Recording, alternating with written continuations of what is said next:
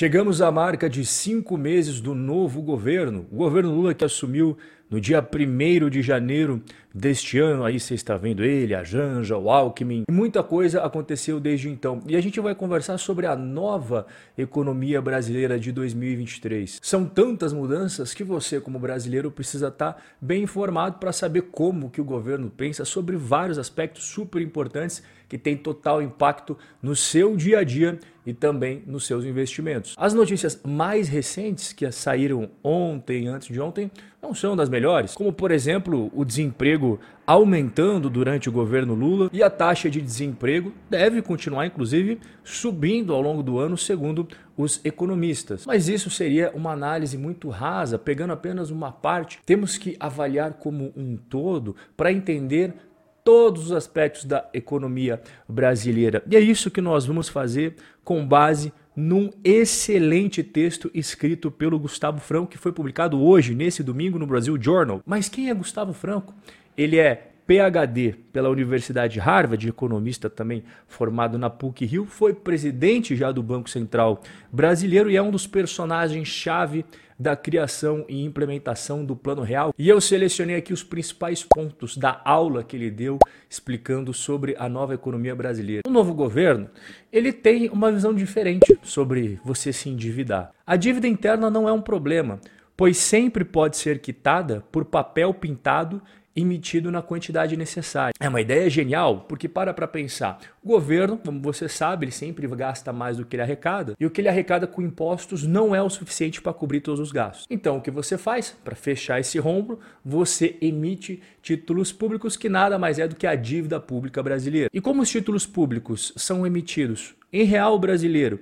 E o governo pode criar dinheiro do nada, então faz total sentido esse pensamento do novo governo que você pode se endividar o quanto você quiser, porque basta você criar dinheiro para pagar essa conta. E essa parte é verdade. Se a dívida pública do governo está numa moeda que ele pode imprimir livremente, então ele sempre vai poder imprimir dinheiro para quitar essa dívida. Isso garante sim que a dívida vai ser paga, mas não resolve o problema. E aqui que está o pulo do gato que eles não te contam. Essa dívida, ela vai ser paga, mas ela vai ser paga com uma moeda hiperinflacionada que perdeu o poder de compra. Portanto, mesmo que o governo pague a dívida criando dinheiro para pagar, o calote aconteceu na prática. E por quê? Porque os investidores, quando eles emprestaram dinheiro para o governo, a moeda valia isso daqui. Tempos depois, a moeda tinha poder de compra disso daqui. E quando isso acontece, os investidores têm dois pensamentos. Primeiro, cobrar juros astronômicos como forma de tentar compensar esse risco de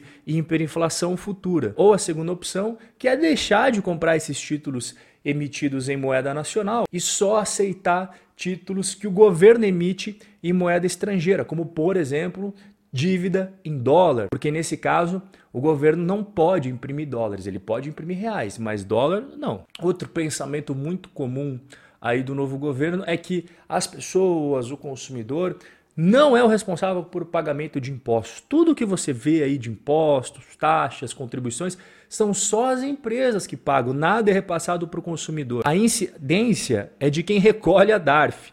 Afinal de contas, de quem mais poderia ser? Esse é o típico pensamento de quem nunca vivenciou no mundo real, nunca trabalhou dentro de uma empresa, nunca abriu um CNPJ. Quando existe um aumento da carga tributária, criação de novos impostos, aumento de alíquotas de impostos já existentes, pode até ser que as empresas não repassem do dia para a noite, mas tenha certeza absoluta que elas vão repassar isso daí para o consumidor. Seja produtos, seja serviços, no final do dia a tributação sempre cai no colo do consumidor. Você veja, o Haddad dizendo daquelas taxações de compras da Shopee, da Shine, a empresa não vai repassar o custo para o consumidor. E aí perguntaram para ele como que o governo ia garantir que as empresas não iriam repassar. E aí ele não soube explicar. Outra diretriz do novo governo é em relação a gasto público. Gasto público não é ruim.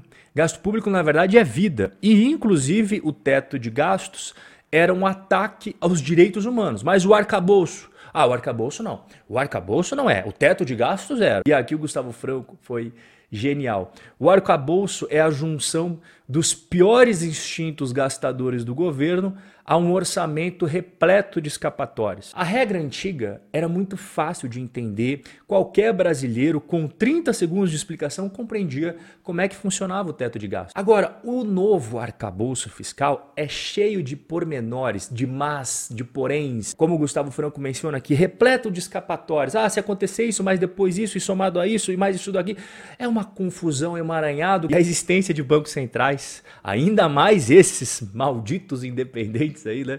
É desnecessário e frequentemente um aborrecimento. Que se você pega hoje a mídia tradicional, o governo, os influenciadores do governo, todo mundo de todos os lados batendo, batendo, batendo no Banco Central. Mas aí a gente tem que pensar o seguinte: quais países do mundo tem Banco Central independente? Ah, são países extremamente fracassados, países que não deram certo, né? países que não têm riquezas, como por exemplo os Estados Unidos da América, os países da zona do euro, a Nova Zelândia, o Japão, o Reino Unido, a Suécia, só país ruim. Então, esses países aí que eu acabei de mencionar, que são um péssimo exemplo de prosperidade econômica e também de qualidade de vida, eles têm esse maldito Banco Central independente. Então, tá mais na hora da gente acabar com esse negócio e seguir o exemplo de país que vai para frente, como por exemplo os hermanos. O Brasil é um país campeão no emaranhado tributário. As leis tributárias são uma completa confusão, nem os especialistas conseguem te dar garantia quando o assunto são tributos. E é claro que isso acaba desenrolando em o quê? Em uma série de processos,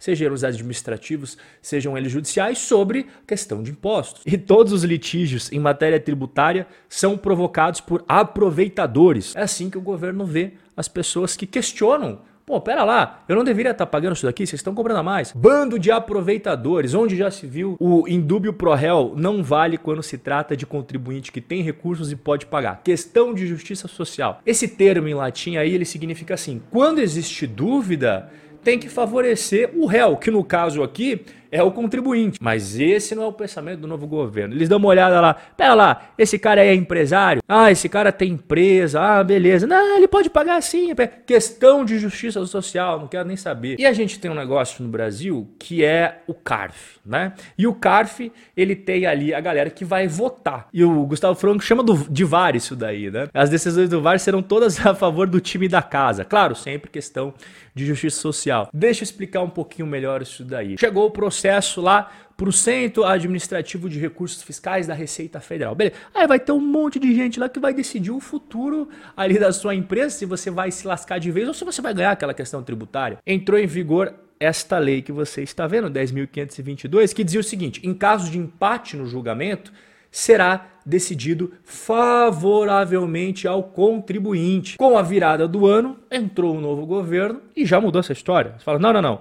Esse voto de qualidade aí, ele vai voltar a ser sempre favorável ao governo. É muito simples. Precisamos arrecadar mais impostos. Na dúvida, o contribuinte se lasca e a gente vai receber mais grana. E para finalizar, todas as renúncias devem ser consideradas como tributos que alguém realmente deixou de pagar. Quem renuncia pode perfeitamente deixar de renunciar. Todas as renúncias podem ser revertidas, CNPJ por CNPJ. O que é renúncia fiscal? O governo tem direito de cobrar um monte de imposto, mas ele fala: olha, eu vou abrir mão de cobrar esses impostos aqui de você e vou assinar, botar num papel e tudo mais, que eu estou abrindo mão. Você não precisa me pagar, beleza? E aí você por anos não pagou, mas não porque você é malandro, porque o governo falou: não, não precisa pagar. Tanta insegurança jurídica que nós temos no Brasil que agora está rolando uma imprevisibilidade sobre as renúncias fiscais do passado, em que se abriu uma brecha para a interpretação de que renúncias fiscais de anos e anos atrás podem ser revertidas e o empresário ter que pagar como se ele não tivesse pagado, só que ele não precisava pagar. Pagamento com juros, correção e tudo aquilo lá. Agora você está um craque em nova economia brasileira. É claro que eu vou querer trocar uma ideia com você aqui nos comentários. Um forte abraço e a gente vai se ver no nosso próximo encontro.